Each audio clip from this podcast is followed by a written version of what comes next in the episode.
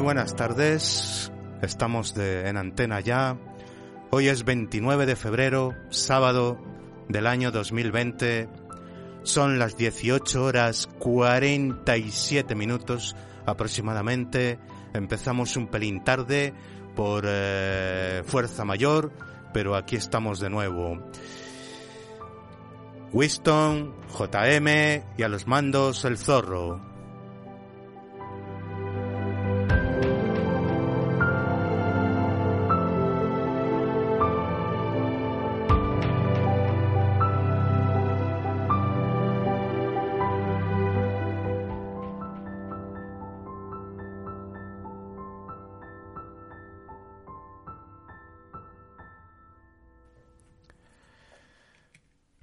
¿Recuerdas, Natalie? ¿Recuerdas aquellas tardes, aquellas mañanas, en esa barra de bar, en el Ramonti? Tú estabas al otro lado de la barra, trabajando, y de pronto me decías, por favor, cógeme las manos. Y yo no sabía muy bien cómo interpretarlo. Me dejabas absorto, desconcertado, y me preguntaba, ¿qué la pasará? Por favor, cógeme las manos, dame tu energía, que sienta tu calor. Y yo te ofrecía mis manos por encima de la barra de aquel bar y tú las apretabas con fuerza. Necesitabas esa energía especial que me adjudicabas. Tú tienes una energía especial, me decías. Y permanecías apretando mis manos con las tuyas durante unos segundos. Y yo seguía sin entender qué es lo que te ocurría.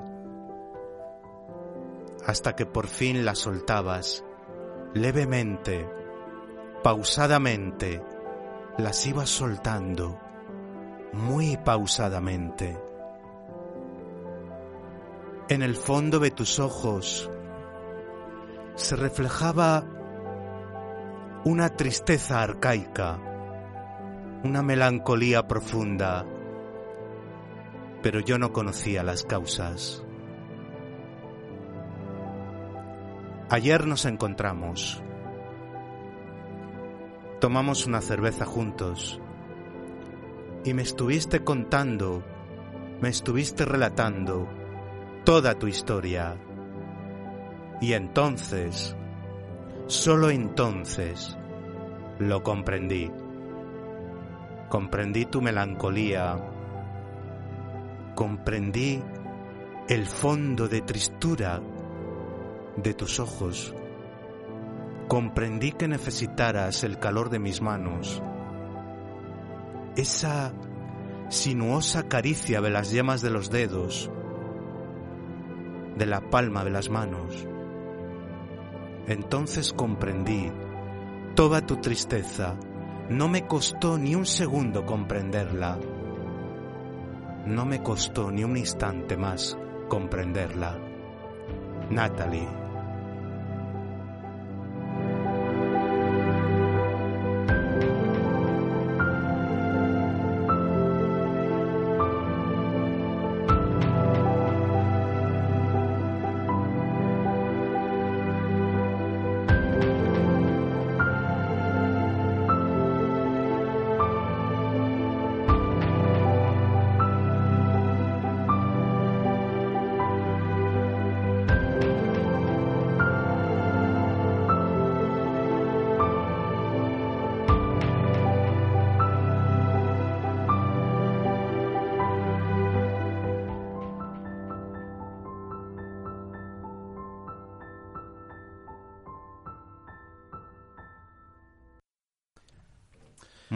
Buenas tardes, querido Winston. Muy buenas tardes, camarada J. Camarada, ¿eh? ¿Cómo me ha gustado siempre esa palabra? Camarada, compañero, compañero del alma, tan temprano. Por desgracia, hace muchos, muchos años que está en desuso. Ya nadie te llama camarada, casi nadie te llama compañero. Y yo, sabes, a veces la utilizo, utilizo esas palabras un poco para picar. y digo, eh, camarada fulanito, eh, camarada fulanita. Y se me quedan mirando así como si fuera un ser extraterrestre que viene de otro mundo. es que yo creo que esa palabra ya se asocia un poco a, a, la, Rusia comunista. Claro, no sé, será por eso. Yo creo que sí. Pero.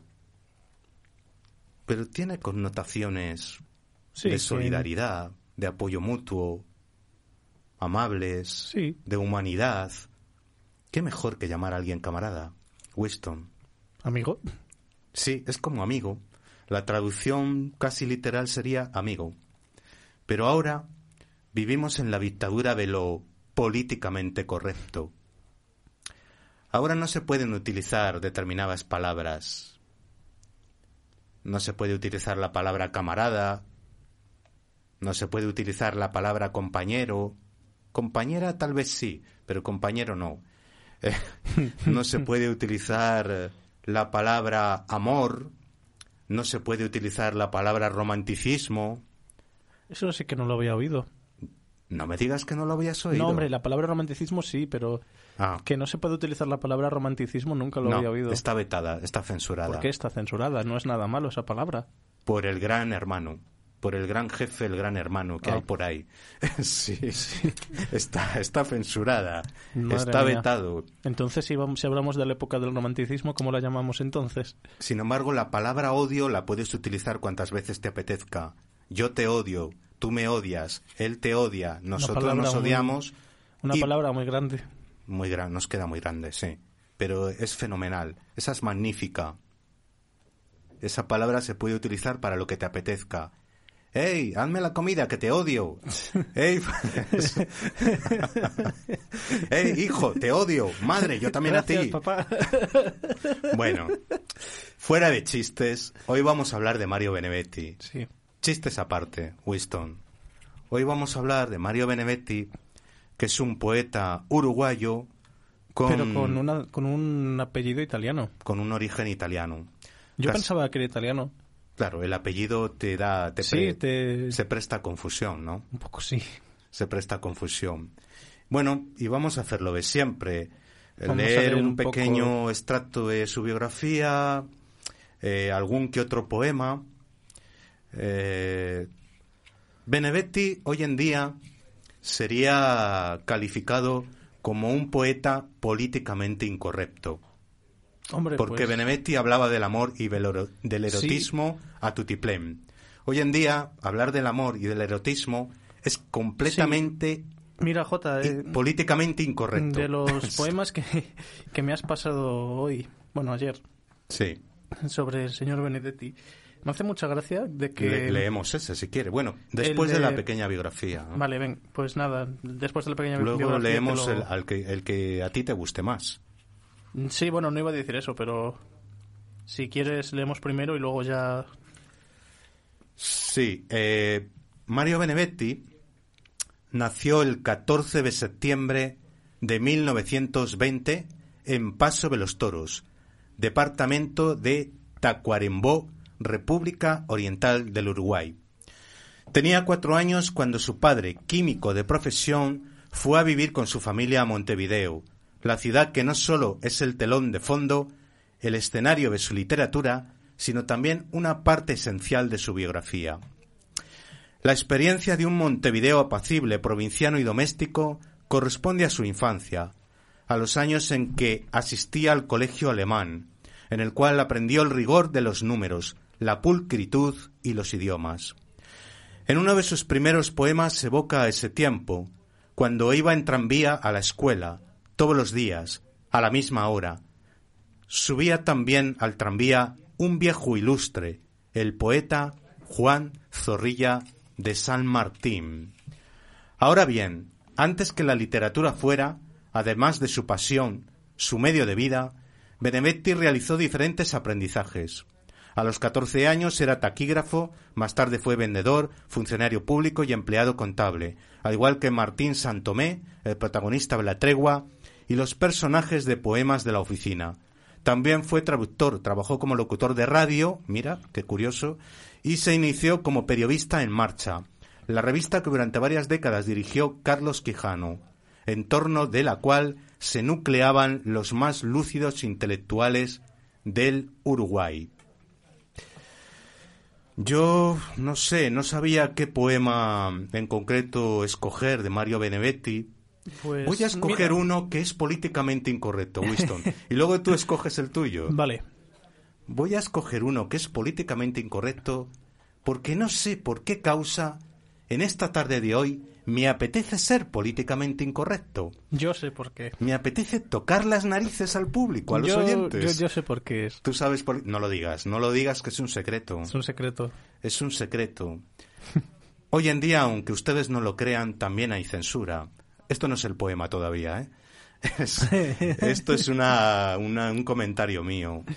Hoy en día hay otro tipo de censura, más sutil, pero igual de dogmática que la que había Bueno, hace censura- 60, 80, 100 La o censura 200 años. siempre es la misma. No, nunca cambia. Bueno, pero cambian las formas. Eso sí. cambian las formas de censurar.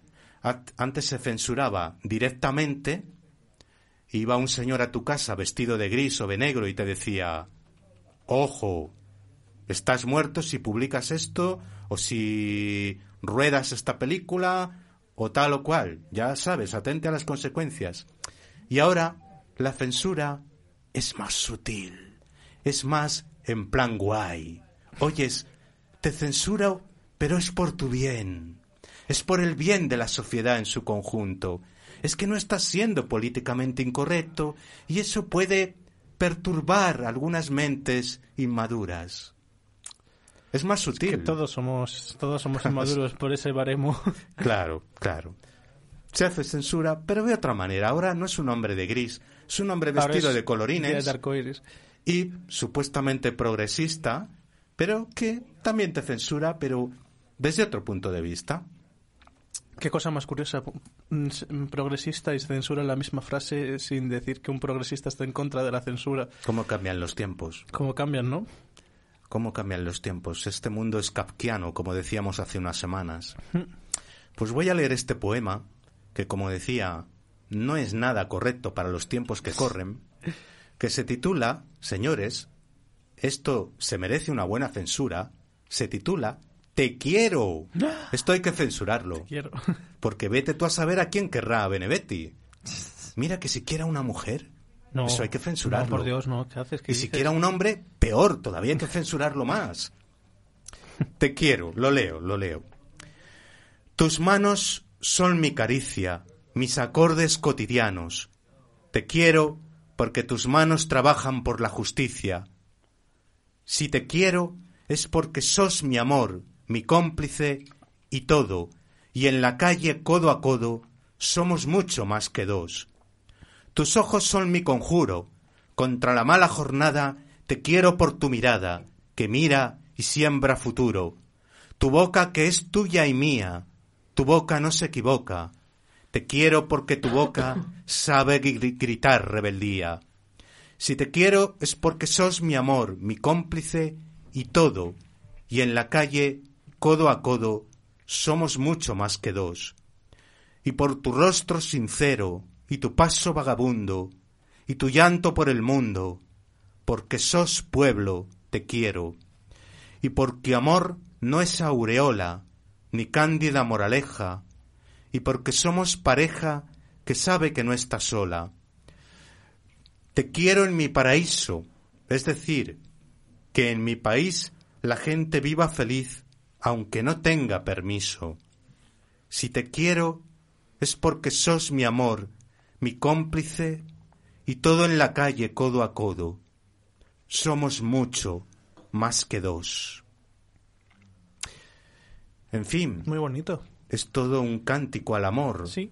al amor eh, sentimental, al amor romántico, contra el que muchos hoy en día Están en contra. en sí. los tiempos de la posmodernidad están despotricando constantemente, diciendo Sí, que el amor romántico es el mal de los males, Es el peor. la gran madre de todos los males. Es el peor, sí. Yo conozco a gente que lo dice. Dice, Sí. el amor romántico es lo peor. ¿Y por qué? Pero es que eso, eso es una pretensión terrible, es de construir lo que es el ser humano, lo que es la esencia del ser humano.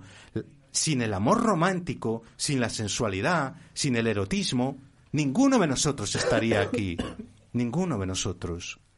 Es la destrucción del ser Sí. humano.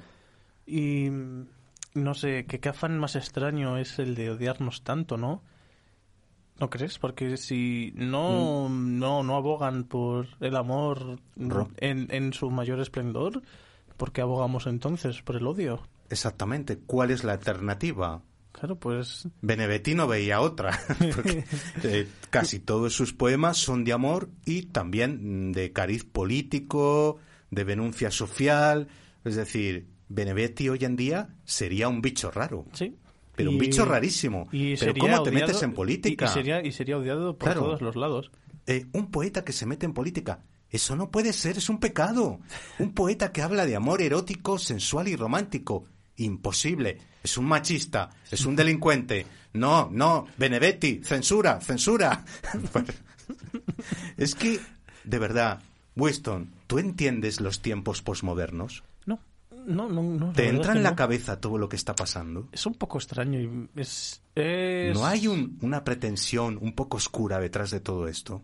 Hombre, pues yo creo, yo creo que lo que pasa en los tiempos posmodernos es que se ha, se ha torcido tanto por lo que se luchaba anteriormente que hemos acabado en todo lo contrario a lo que se luchaba, ¿sabes? Em, A ver, el feminismo Por ejemplo, o cualquier otra ideología progresista, entre comillas, tiene unos orígenes que cualquier persona con sentido común puede entender. claro. Lo podemos entender, la opresión de la mujer, etcétera, lo que sea.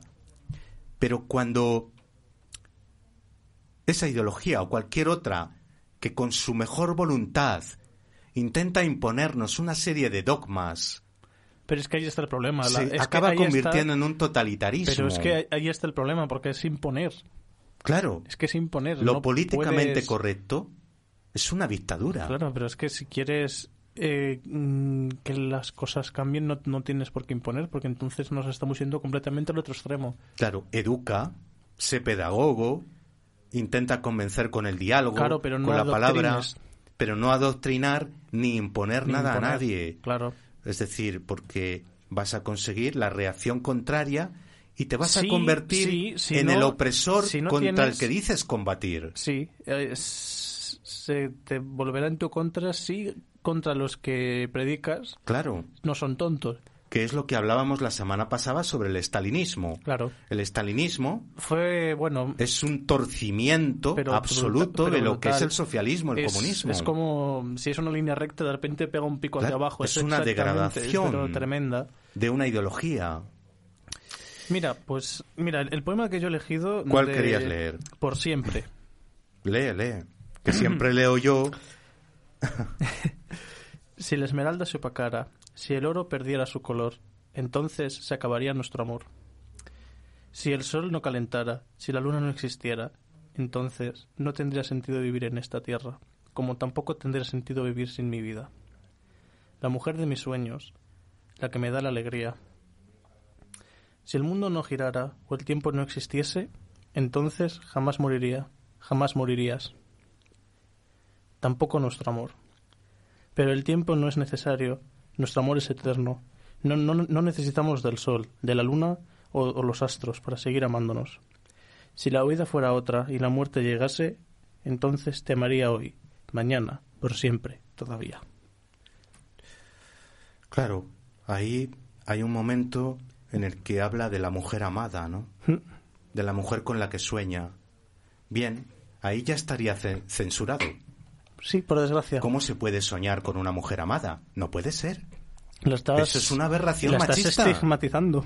Claro, la estás cosificando. Eso, cosificando. Aunque sueñes con ella. Pero imagínate que, Claro, es que coño, aunque sea un sueño, ya estás cosificando ya a está, alguien. ya está cosificada.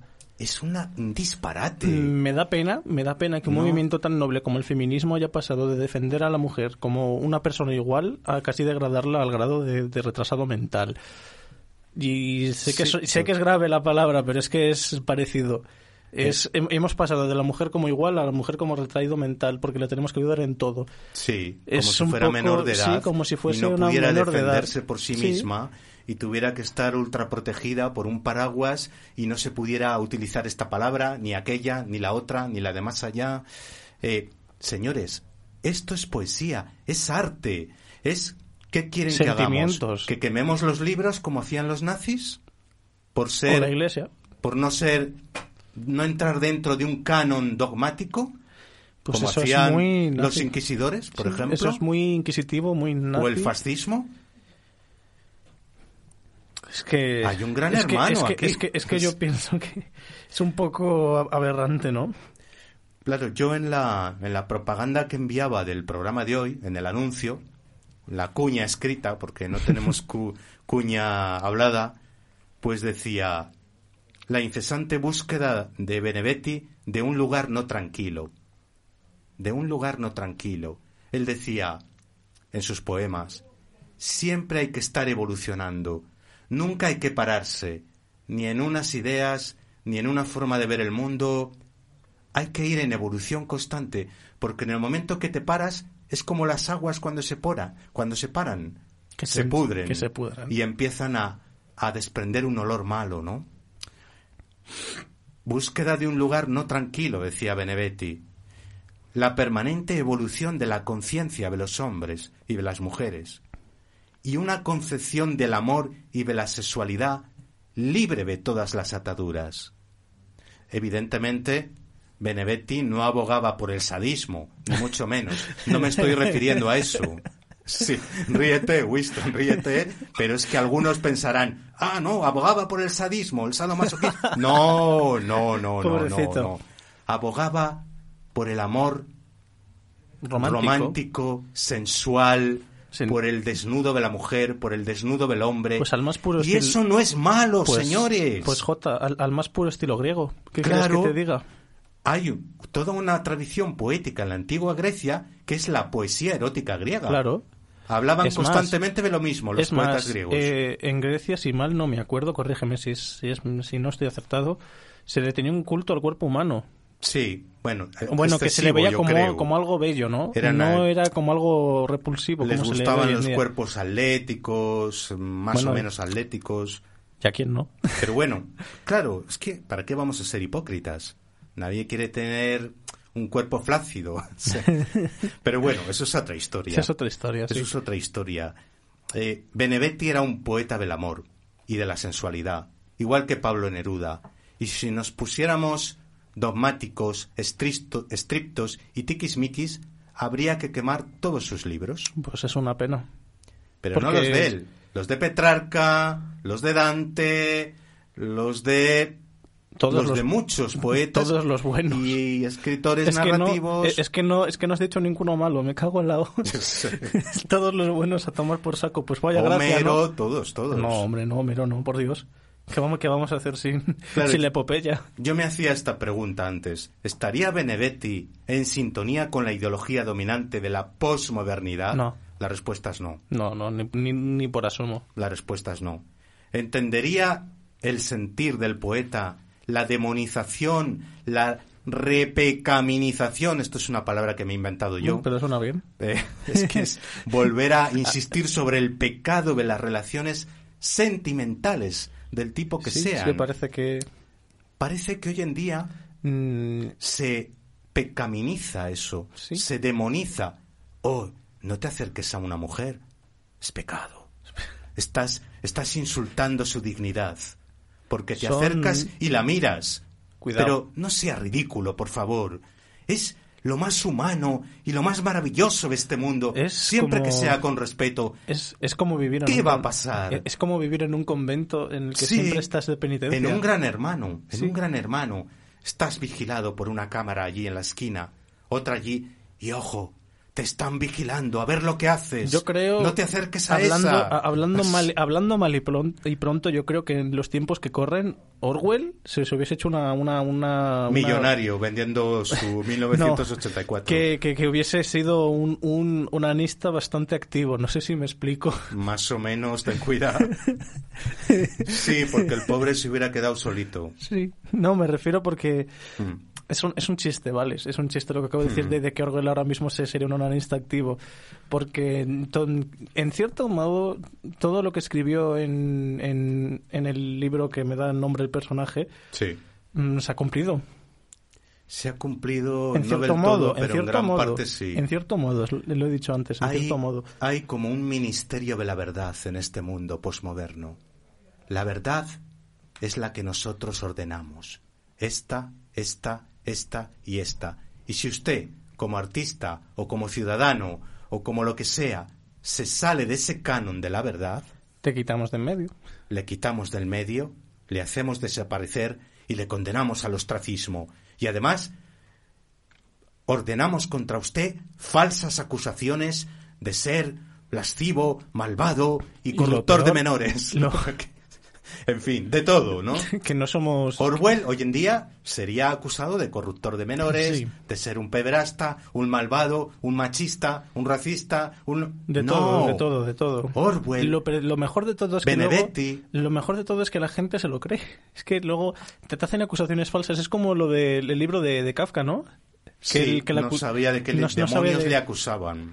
Sí, que de repente te acusan de cosas que ni siquiera sabes y la gente se lo cree. Dice, ah, sí, mira, ese es el violador, tal. Y luego ni siquiera... Sí, porque entra dentro de un canon establecido y además yo creo que en el mundo moderno que denunciaba Orwell, que también denun- denuncian sutilmente, no explícitamente, pero sutilmente, poetas como Benedetti, como Neruda, como muchos otros, es el que muchos intentan coartar constantemente nuestra libertad.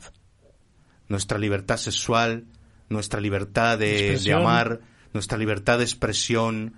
Y no hace falta que haya una dictadura concreta por encima de ti.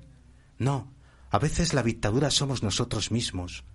Nosotros somos nuestros propios censores. Mm, Nosotros nos coartamos a nosotros mismos. Y si no es uno mismo, es el que tienes al lado, a escasos centímetros, que te dice, oyes, ten cuidado con eso, que no entra dentro del canon Que a lo establecido. mejor hay niños. Eh, ojo que te van a censurar, que no te van a no te van a aceptar en la sociedad si hablas así.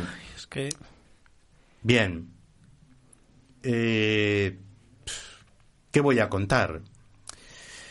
Eh, leemos un último poema Sí. y ponemos unos minutos musicales.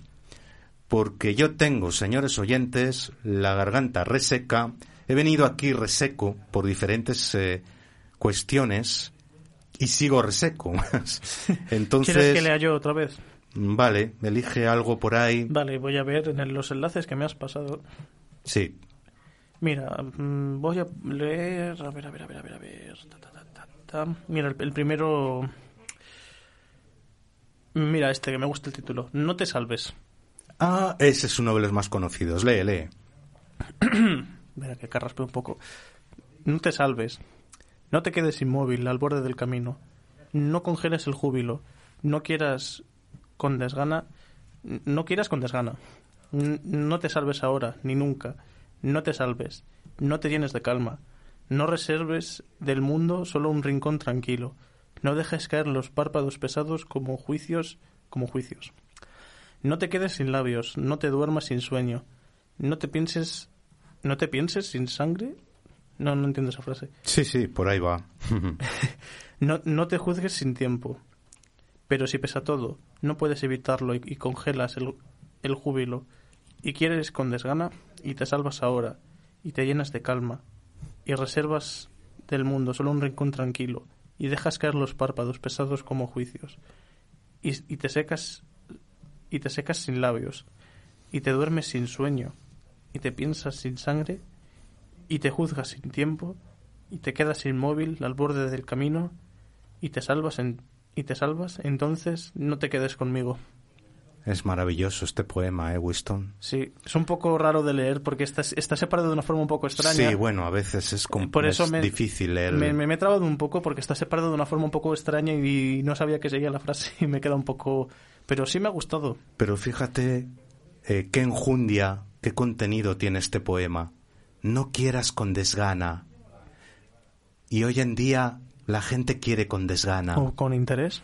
con interés, es lo mismo que decir con interés, con flacidez, con así como indiferido, como tangencialmente, con desgana, ¿no? Sí, Y si tú muestras un amor puro, puro, fuerte, sincero. eh, parece que la gente se asusta. Sí, te mira raro. Y dicen, oh. Dios mío, pero ¿qué haces? No, por Dios, eso, eso es un avasallamiento.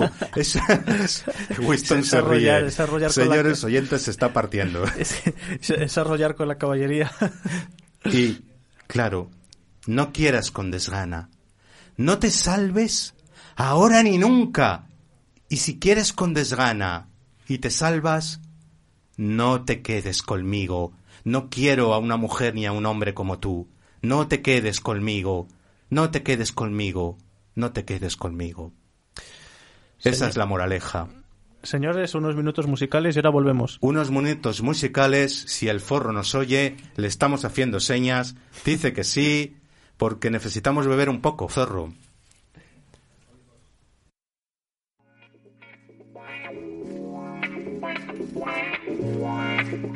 Bye.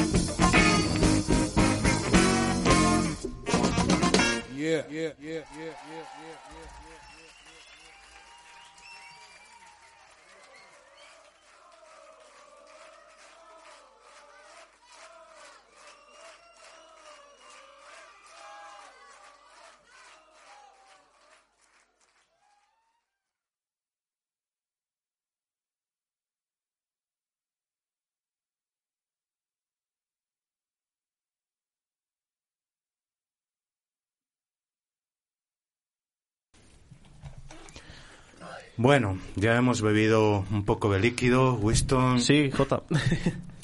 Porque el tema que nos trae ahora Es una continuación, ¿no? es, bueno, una continuación del psicoanálisis del otro día. Sí. Más o menos, más o menos, aunque este tema es más concreto porque habla de de la de la psiquiatría en concreto y yo voy a leer pues un pequeño comentario que hice esta tarde sobre lo que pienso más o menos al respecto y conversamos sobre ello, como siempre. Vivimos en una sociedad con un malestar psíquico creciente, claramente neurotizada y emparanoiada. La frustración vital, la falta de alicientes, de horizontes laborales, la dominante ideología que sataniza el acercamiento sentimental, que es la madre de todas las sospechas, que recubre de desconfianza los elementos más esenciales de la vida humana, el pensamiento único en lo económico y en la vida emocional. Nos han llevado todo ello al disparate colectivo y a la animalización del ser humano, como si sus necesidades más primordiales pasaran a un segundo e inexistente plano. Pero esta situación es perfectamente revertible. De lo único que dudo, que yo dudo, es que la psiquiatrización de los problemas no es la solución. No es la solución. Y hoy en día, pues todos estos problemas que he relatado aquí eh, se están psiquiatrizando, Winston. Eh, la gente dice, bueno, me siento triste, me siento mal, tengo un problema familiar o de lo que sea, o de soledad, el psiquiatra me lo va a solucionar. Sí, es un poco extraño mm, que se le tenga así como a toda esta gente que se dedica a entender la mente humana, si es que se puede llegar algún día a entenderla al 100%. Mm. Es muy curioso su trabajo, ¿no? Eso de mm, analizar al- analizar a, un, a una persona mm, así tan de, de una forma tan técnica es un poco es muy extraño, ¿no? Porque claro, como cada persona es un mundo, sé que tienen pautas marcadas porque sí que existen enfermedades mentales que están Tienen un código, Tienen un nombre. librito que se Sí. llama, creo recordar, DSM2 o DSM4 porque ya han salido varias ediciones actualizadas y ahí es donde están puestas todas las supuestas enfermedades mentales que hay en, en el ser humano y sus síntomas y Hmm. características. Es muy curioso. Sí, aunque bueno, sí que hay objetivamente eh, condiciones mentales que sí que se pueden considerar un problema solamente por su naturaleza. Como un trastorno, ¿no? Sí, Objetivamente. O- o- o- porque ahí, ahí sí que es verdad que existen problemas eh, con nuestra psique que son objetivamente esos. Sí. Pero algo más subjetivo, como puede ser la tristeza. mm, Claro, ¿quién determina hasta qué punto un- la tristeza es Claro, patológica o no? Claro, porque por ejemplo una persona que sufre de depresión es un Mm. concepto muy abstracto porque la tristeza es, eh, aparte de ser un sentimiento muy fuerte, muy complicado. Porque no es lo mismo tener esquizofrenia a estar deprimido, obviamente, no es lo mismo, pero... no es lo mismo, hay un, obviamente un trecho. hay un trecho muy gordo, pero obviamente Ah. me parece muy curioso de que nuestra cabeza como que lo para cada cosa tiene su forma de, de- de moverlo. No de, sé si me de explico. encasillarlo, de Sí, Porque encuadernarlo en un... sí, sí, es muy curioso, ¿no? Mm, O yo que sé, que se, que se trate mm, la tristeza como, como algo médico, ¿no? Sí, se psiquiatriza, que se dice habitualmente, ¿no?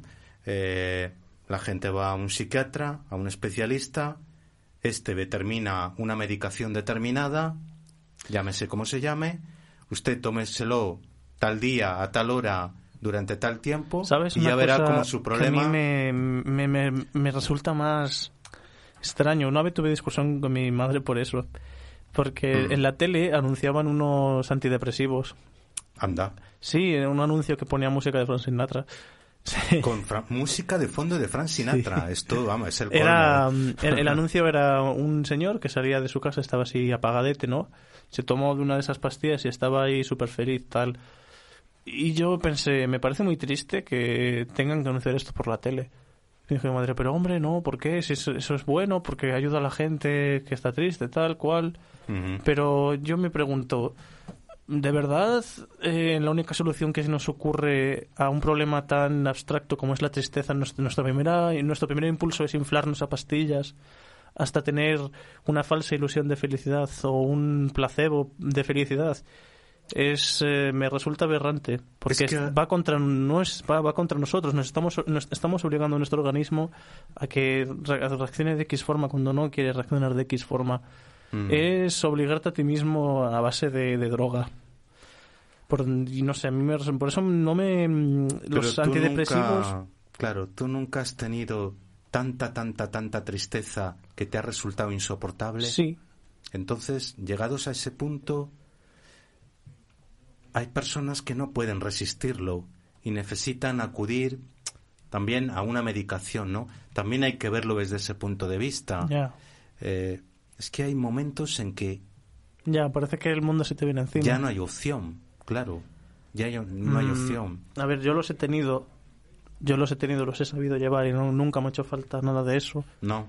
No, nunca me ha hecho falta nada de eso.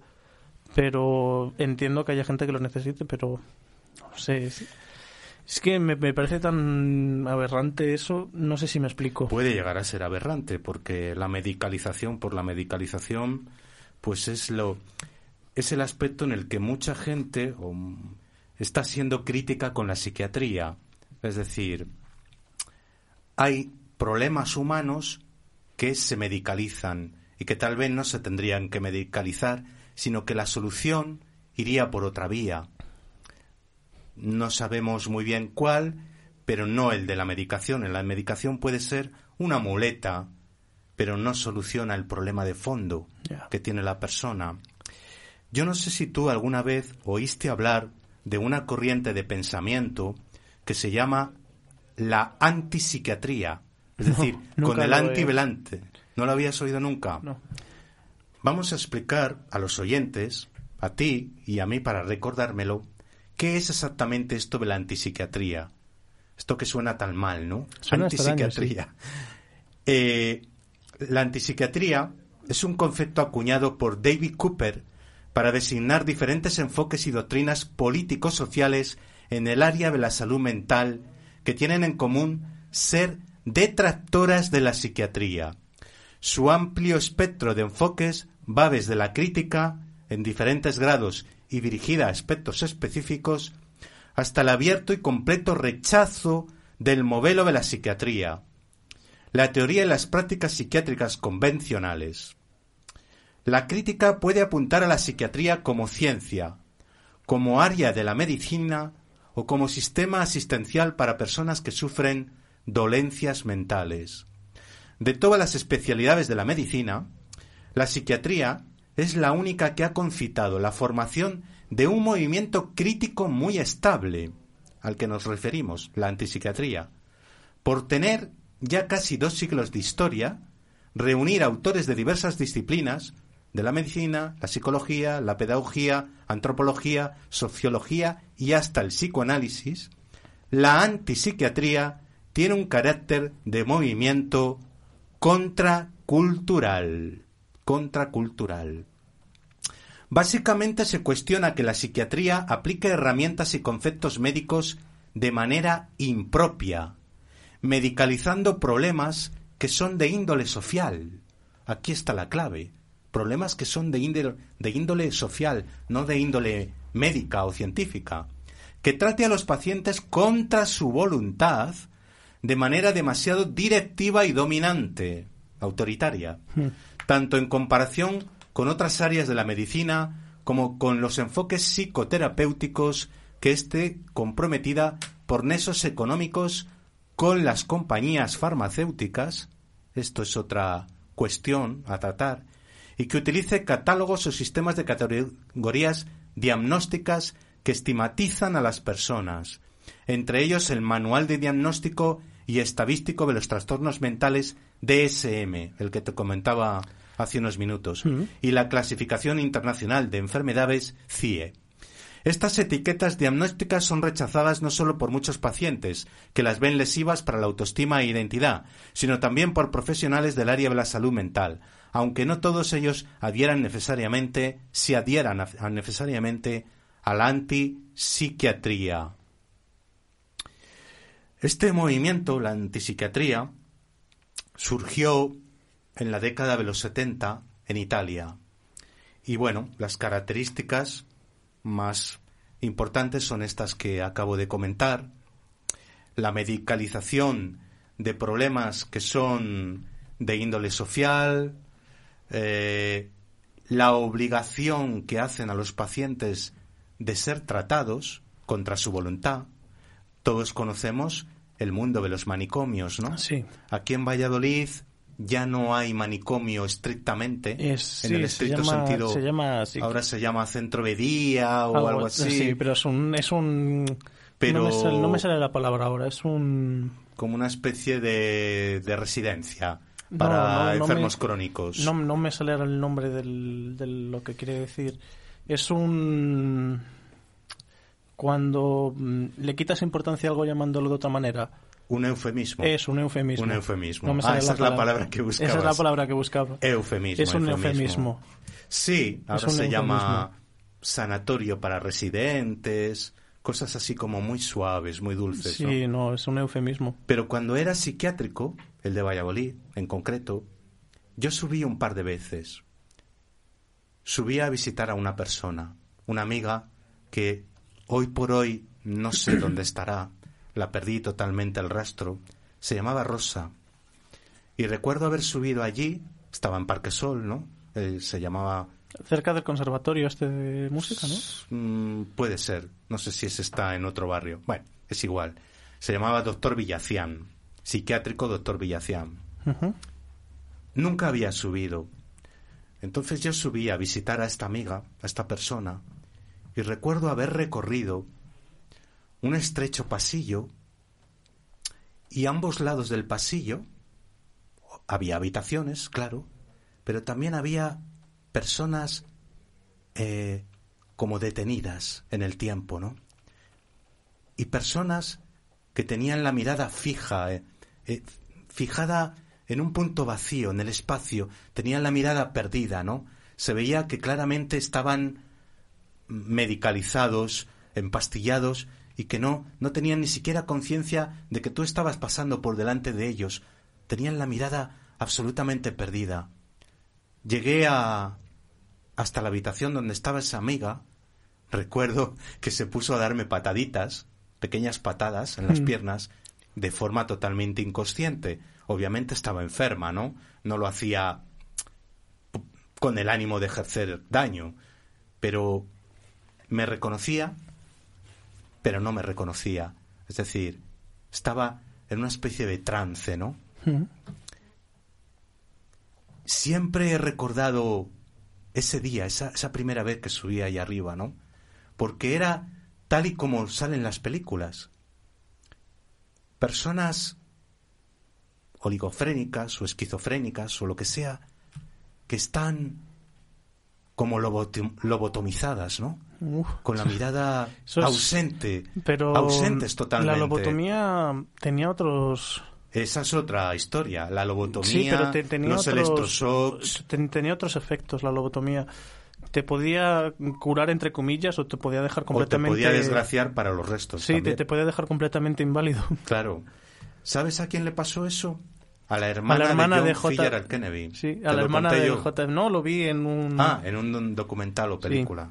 Lo vi en un documental, sí, que La la, la hermana hermana del J- JFK, Del JFK se hizo lobotomía y al final tenía acabó... un retraso mental ligero, suave, y como la familia Kennedy pues era una familia de cierto raigambre, de cierto raigambre, Ujú. pues la tenían escondida, la tenían escondida hasta que contactaron con un médico que se dedicaba a hacer lobotomías y el médico les dijo, "Vamos a intentar lobotomizarla, a ver si la sacamos Eh, de ese sopo." Es que, del es que sopor esa, en el que esa- está. esa palabra es muy fea, lobotomía. Es que Suena mal, eh, suena mal. fatal.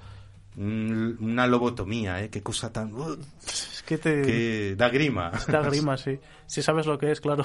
Pues el resultado de la lobotomía de esa chica fue, Fue- desastroso. Sí. La dejaron peor de lo que estaba. O sea, ya en estado de es- en estado vegetativo, vegetativo, que es lo que les ocurría a muchos pacientes lobotomizados. No me. Caían en un letargo del que ya no se volvían a levantar. Mucho me temo que aquellos enfermos que yo vi allá arriba aquel día, cuando subí al manicomio de Valladolid, podían ser casos por el estilo, ¿no? Pero no, Porque la eso- lobotomía ya no es legal. Eso no se ilegalizó hasta hace muy poquito, ¿eh? Yo creo que los años 80... Hay que mirarlo, hay que mirarlo. Pero sí, sí, Pero no sí, creas que hace tanto tiempo. Ya no son legales las lobotomías. Tal vez los electrosos se han seguido practicando más tiempo incluso. Pero sí. es- que eran las descargas Sí, esas sí. eléctricas que te ponían electrodos en la cabeza. Claro, pero es que no sé, es, es que sufrir por sufrir, es que no es que no, no le veo nada médico en ello. Sí, que sé que el cuerpo humano se mueve por impulsos eléctricos, pero de Sí. eso, de eso a, Ahí a- está la gracia. De eso a que te enchufen con electricidad X tiempo casi todos los días, de ahí sa- sales peor, yo creo. Bueno, eh, no sé. eh, Yo, yo siempre he pensado que, que por, gracias a estas prácticas médicas tan cuestionables se les ha llamado matasanos a los médicos. Pues puede que venga de ahí, la cosa, sí. Puede que venga de ahí. Puede que venga de ahí. Pero, claro, la antipsiquiatría fue una reacción a toda esa práctica médica de barbarie, ¿no? Pues, hombre, es que es un poco, es de un la poco, psiquiatría. es un poco medieval, ¿no? Claro. Y entonces, ¿qué, prom- qué promulgó o qué pedía la antipsiquiatría? Pues el cierre paulatino de los manicomios. Eh, posteriormente llamados eufemísticamente psiquiátricos. O casas de reposo. Casa Por de, es que ejemplo. casa de reposo. a mí se, de me, reposo. se me viene a la cabeza una, una, una residencia en un sitio de... Sí, bueno, es una residencia, a fin de cuentas. Bueno. Pero para lo, para lo que era. Es que Para recluir a personas molestas para la sociedad. Eso no es un poco... Ni más ni menos. Ni más ni menos. Eh, ¿Qué has pensado tú siempre de este tema?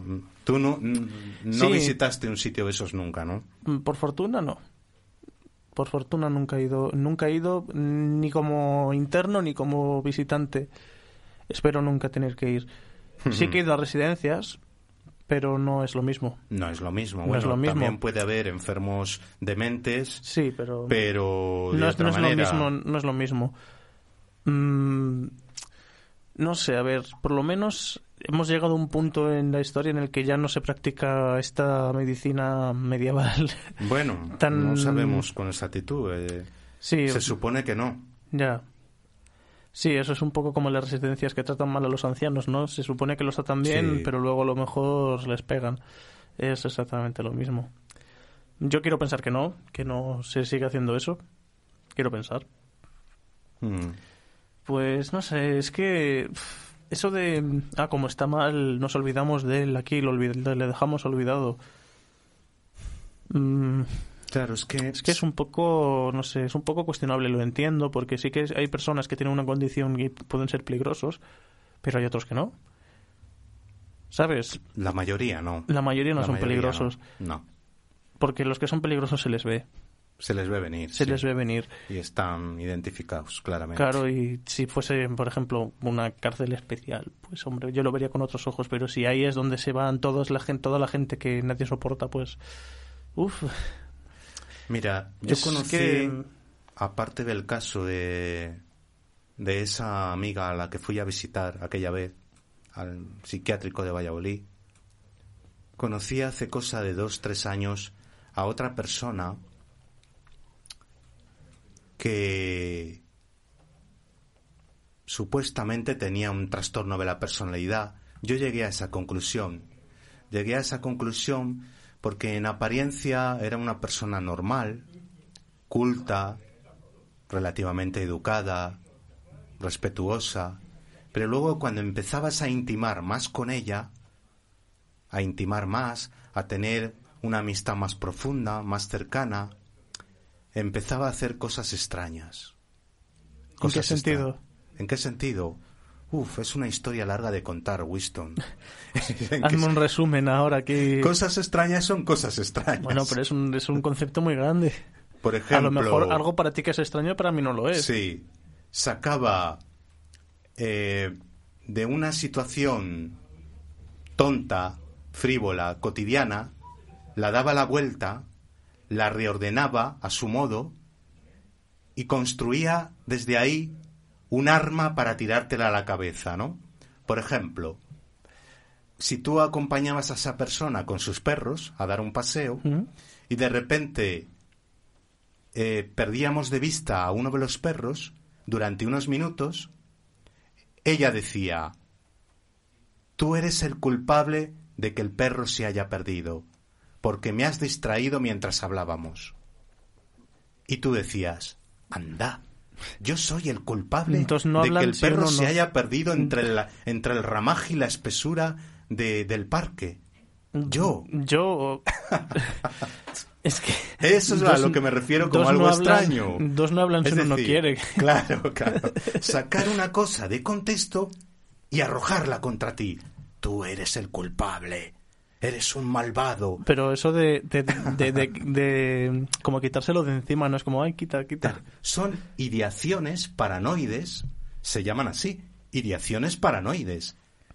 Y de repente, esta persona, tú ibas paseando con ella y de pronto, sin venir a cuento, se detenía. De pronto se detenía, en seco. Volvía la cabeza, te miraba y decía, ¿sabes una cosa? Que me voy. y, no, sin la, sin la, sin el tortazo, ¿eh? Sin el tortazo. se aburre el zorro. Y, y, tú le, y tú le preguntabas, ¿qué te vas? ¿Por qué? Dice, porque me voy. Dice, y tú la decías, bueno, vale, tranquila. Pues yo también me voy, me voy por esa otra calle a mi casa, poco a poco, no te preocupes, yo también me marcho. ¿Quién te ha dicho que tú también te marches? A ver. Qué imperativo, ¿no? ¿No me has dicho que te vas? Pues yo me voy hacia el lado contrario. No te preocupes. No, no te vayas, cobarde. ¿Eso es una situación de verdad o me estás tomando el pelo? Winston, te prometo, por Snoopy, por los videojuegos que tanto te gustan, por Batman y por Joker, que esto es real. Yo lo he vivido. Es un poco surrealista. Yo lo he vivido. Yo lo he vivido. Dios mío. Sí, tú invoca a Dios o a quien quieras, que este te va a dar igual. Es una, es, una, es una expresión coloquial. Yo también invocaba a Dios y decía, Dios mío, ¿esto qué es? ¿Esto qué es? Eso digo yo. En ese momento... ¿Y qué quieres? ¿Que te, qué quería? ¿Que, ¿Que te quedases así quieto? Otro ejemplo que te... Nos estamos riendo, señores oyentes, pero esto es muy serio puede provocar risa, pero Hombre, en ese momento la situación sí, es son de, de esas de cosas, tensión, ¿no? Tú, tú son, de, son, de, estas cosas que el, en el momento joden, pero luego te ríes. Luego te ríes, pero en ese momento dices, ostras, ¿aquí qué está pasando? Sí. Otro ejemplo, esa misma persona, un día, cualquiera, me decía, JM, yo te admiro, porque ¿sabes a quién me recuerdas? A Soren Kierkegaard, el gran poeta existencialista, que era creyente pero que estaba atormentado por las, las incertidumbres de la existencia, tu intelecto, tu forma de hablar, tus creencias, me recuerdas a Soren Kierkegaard. Y yo le decía, caramba, vaya comparación que me haces, ¿eh? Gracias, gracias. Pues yo creo que no llego a ese, a ese nivel, pero, jo, fenomenal. Yo encantado de que me compares con él. Veinticuatro horas después, Winston, esa misma persona me decía, eres el puerco más grande del mundo. No mereces nada, no vales para nada. Dios. Puntos suspensivos. Veinticuatro horas después. pasaba Uf. de encumbrarte a degradarte hasta el abismo. Dios mío, es que... Bebe agua, Winston. Es, muy, es muy surrealista esto, ¿no? Es surrealista, pero te prometo, por todos esos muñequitos que salen en los videojuegos, que tantos os gustan, Qué picón eres. ¿eh? sí, Es un poco- pero ¿por qué quieres que jure? No tenemos una Biblia aquí. Solo tengo un par de libros, uno de, Er- de Ernest Jung y otro de Benedetti. Tal cual. Por- no voy a jurar por, por, Por la mesa libros. esta tan bonita Claro, que tenemos. Te lo juro por Snoopy por los videojuegos. Eso fueron vivencias reales que yo tuve con una persona que en apariencia, cuando tú la veías por primera vez, parecía totalmente normal. Pero luego, intimando cada vez más, era la locura desatada. Claro, ¿qué hacemos con esas personas, Winston? ¿Qué Hombre, hacemos pues- con esas personas? Porque esas personas pueden hacerse daño a sí mismas, pero también pueden destruir el entorno que tienen. Familiar, social, del- de lo que sea. ¿Qué hacemos? Es un dilema. Yo antes era partidario de la antipsiquiatría, pero después de esta experiencia dije, hete aquí, para. Hay algo que no me cuadra. La antipsiquiatría, bien. Yo no quiero que la gente esté recluida en una habitación encerrada bajo llave, Hombre, recibiendo descargas eléctricas. Hay matices. Pero tiene que haber otra opción intermedia entre un psiquiátrico y estar en la calle. Tiene que haber algo que mm, donde esas personas sean atendidas, eh, donde alguien les ayude a encontrar un camino equilibrado, donde no puedan hacer daño a los demás, Winston. Esa es la cuestión. Ese es el dilema de la psiquiatría Mm, y del internamiento. pero es que, claro, llegar a llegar a ese, a ese punto, mm, ¿tú crees que a alguien le interesa? Porque estoy convencido de que ese- todas estas cosas de los psiquiátricos y demás mueven cantidades jugosas de, de dinero y hay mucha gente a la que no le interesa quedarse sin sus, sin sus dineros. No sé si me explico. Totalmente. que solo claro, que siempre se resume a lo mismo. Está claro. me- Medicalización, eh, los psiquiatras que muchos tienen consultas privadas, que la salud se acaba convirtiendo a veces en un negocio. Sí. Y la psiquiatría Bueno, lo es. forma parte de ese Lo negocio. es, la, la salud es un negocio. Claro, cuanta más gente triste, agobiada y que se crea estar enferma, mejor será para ellos. Más eh, mm, darán a la caja registradora, como está dando ahí el zorro, ¿no? No seas malo, no sigas pulsando la caja registradora. Está- está Se aburre, se aburre. carita de- Sí, sí. No, no, si lo, lo haces- lo haces por eso, ya lo Escucha, sé yo. Tú ponte No, a comer lo sé. patatas, zorro, y no le des a la caja, anda. Pues que este tema es muy serio. Este tema es muy serio. Que aunque yo he contado esta experiencia, Winston, un poco en tono humorístico, porque es que te Es- puede es dar para lugar, reír- es que es para reírse. te puede dar o para llorar amargamente. Hombre, si... Porque yo te aseguro una cosa, en esos momentos que yo estaba viviendo esas experiencias con esa persona, yo me derrumbaba, Winston. No me extraña. Yo decía, pero, pero ¿quién soy yo? Quien me está diciendo esta persona, quien yo creía, ya hasta dudaba de todo, ¿no? Es decir, esas personas te llegan a trastornar a ti también. Te meten en una oscuridad que te envuelve de tal manera que acabas acabas no sabiendo distinguir entre la realidad y la y lo que no es real. Es, es increíble. Mm, Lo es, lo es. Yo Es que es eh, curioso porque mm, como que te meten en su terreno, ¿no? te llevan a su terreno. llevan a su terreno Y una y- vez que estás en, tu- en su terreno, sacan la puntilla del cinturón, te hacen bajar la cabeza y te dicen, ahora vas a ver. ¡Pum! Y al a la siguiente víctima, ya la buscarán por ahí, ya la encontrarán. También esto es lo que llaman personas tóxicas, que hay muchas Sí, pero no y que no son es- necesariamente enfermos mentales. Es lo que te voy a decir ahora. Claro, Mm, no, no, no tienen por qué ser necesariamente así. simplemente son Pues mm, personas especialmente conflictivas, imbéciles. des- imbéciles directamente, desagradables o con un cierto grado de psicopatía. ¿Por qué no? Porque parece como si no tuvieran empatía. Esta persona con la que yo tuve esta experiencia, yo la sensación que tenía con ella era como estar delante de un psicópata, como que en cualquier momento me podía matar. Señores oyentes, esto es real. Esto es real. Evidentemente, yo una noche, Winston, tuve miedo. ¿Tuviste miedo? Y no quería darle a la espalda. No quería darle a la espalda. Esto es verídico, ¿eh? Esto es verídico y la música que suena de fondo lo refuerza. Eh, pero es serio, es serio. Aunque nos hayan puesto esa música, es muy serio. Yo sentí temor real, Winston. Sentí temor real. ¿Quieres creerme? Claro que te creo. Créeme, ¿eh? Créeme. ¿Tú nunca has tenido una experiencia así? Sí. Sí. Vale, pero no digas el nombre. No, ni no voy a decir no, pero sí que sí que tuve miedo una vez, sí. Sí. En, en- en ese sentido, sí. No pude dormir esa noche. Claro, ¿por qué este tipo de personas llegan hasta ese punto? No lo sabemos.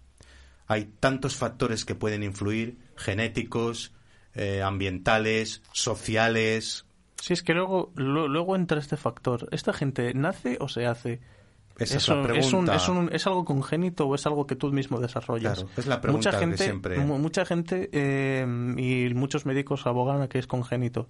De que una persona, por ejemplo, con problemas de ese estilo, mentales. mm, sí, nace con una, def- una deformación en, En cerebral o en la química, de la bioquímica sí. cerebral. Sufre una, una malformación o lo que sea. Y, La serotonina, la dopamina, todas estas sí, eh, cosas así.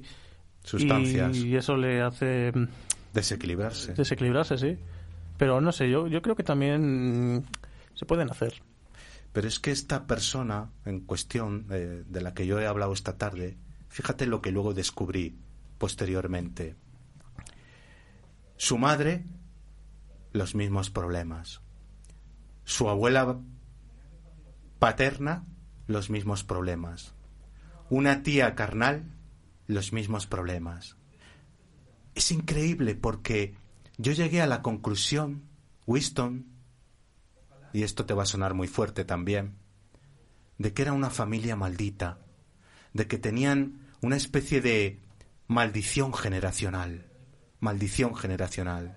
Y yo sobre esto he escrito, Winston. ¿Has escrito sobre He esto? escrito, cuando escribía en ultimocero.com, antes de que se cerrara, eh, escribí sobre ello en un artículo que hablaba de Teresa de Jesús, ¿Mm? Al hilo de, la vida de Teresa de Jesús, porque Teresa de Jesús es una, persona, un- una mística, una monja carmelita, que fue mm, estigmatizada de alguna manera muchos años después como una especie de enferma mental, entre comillas. ¿Por qué? Porque veía visiones, porque dice que veía al demonio, que estaba en el infierno durante unos minutos, tenía desmayos repentinos, como una especie de ataques, de convulsiones, y entonces en la modernidad ha habido médicos que han, investigado la vida de Santa Teresa intentando dilucidar si era una enfermedad mental lo que tenía o si realmente esas visiones que ella veía eran reales. Mi tesis en el artículo es que sus visiones eran reales. Y aquí ya me van a poner a parir muchos. seguro. Se- seguro que esto va, esto ya va, es ya mi caída definitiva. Pero mi tesis es que ella no era una enfermedad mental. ¿Por qué digo eso? Porque nunca la dio por hacer el mal a nadie. Y sin embargo, Winston, los enfermos mentales, como el caso de esta persona de la que he contado la historia, los enfermos mentales o las personas con desequilibrios, entre comillas, que yo he conocido, siempre, siempre, antes o después, más tarde o más temprano, acaban optando por hacer el mal, o a ellos mismos o al entorno que tienen alrededor. Y el mal, que puede ser de algo moderado a algo grave, algo grave. Eh, porque no controlan sus impulsos. Esta chica no controlaba sus impulsos. Y los los dirigía hacia el mal, hacia el mal, hacia la degradación de la persona que tenía enfrente. Sin embargo, Teresa de Jesús, miren, podía estar loca, podía estar como un cencerro, lo que ustedes quieran, pero jamás hizo el mal a nadie.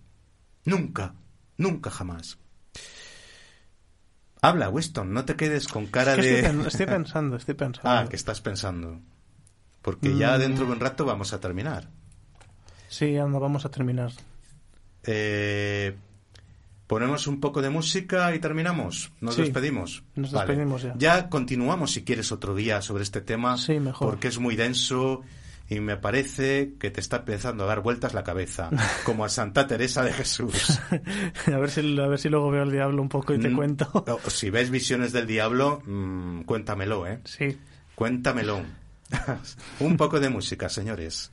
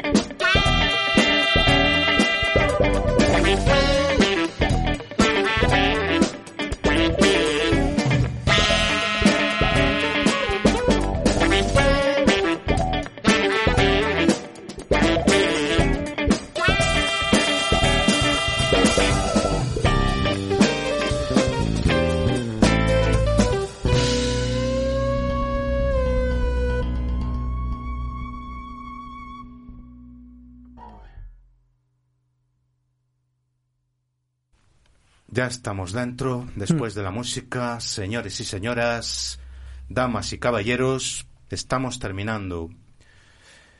¿Algo más que, que añadir, Winston? Nada, que hasta el siguiente sábado. Hasta el siguiente sábado. Ha Si quieres, efectos. En una próxima edición podemos retomar el tema de la psiquiatría. Sí, estaría guay. Y me, me, me vuelvo a apuntar todo lo que te, lo que te iba a decir porque es que se me ha ido el hilo. Te lo apuntas por escrito Sí, me lo apunto y ya está, no pasa y, nada. lo, y lo sacas el próximo día, si Mm, quieres, Claro, claro. en una segunda parte de Bueno, psiquiatría. tercera parte ya, tercera parte de psiquiatría. Bueno, el otro día fue psicoanálisis, que es ligeramente diferente. El psicoanálisis no es exactamente una psiquiatría, es, es más onírico, es más basado en la asociación libre de ideas de un individuo, en que suelte sus problemas en voz alta y ir asociando unas ideas con otras y al final sacar una especie de conclusión. Ahí no entran en liza ni medicamentos, ni bisturíes, ni nada por el estilo.